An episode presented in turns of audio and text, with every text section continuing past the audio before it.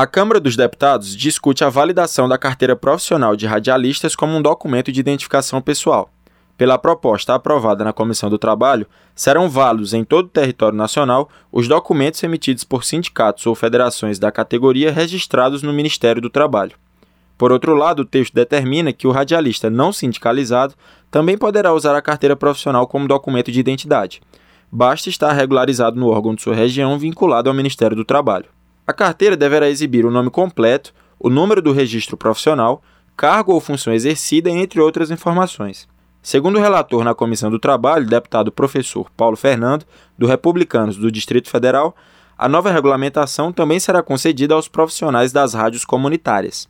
Radialista por 14 anos, o deputado ressalta em seu parecer que a proposta é equipar os radialistas a outras categorias que já possuem esse direito. A matéria é de extrema relevância e busca oferecer aos radialistas um tratamento isonômico com outras categorias profissionais como advogados, jornalistas, cujas representações profissionais têm competência para emitir carteiras de identificação com validade em todo o território nacional. Proposta semelhante já foi aprovada pelo Congresso em 2022, mas foi vetada pelo Poder Executivo sob a alegação que uma nova carteira de identificação traria prejuízo ao registro de documentos no país.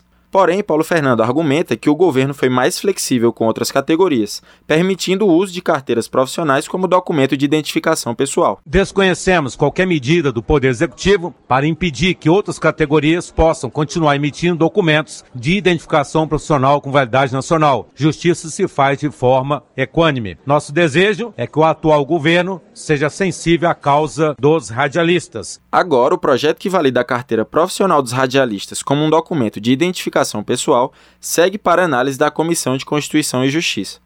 Caso aprovada, a proposta pode ir diretamente ao Senado. Da Rádio Câmara de Brasília, João Gabriel Freitas.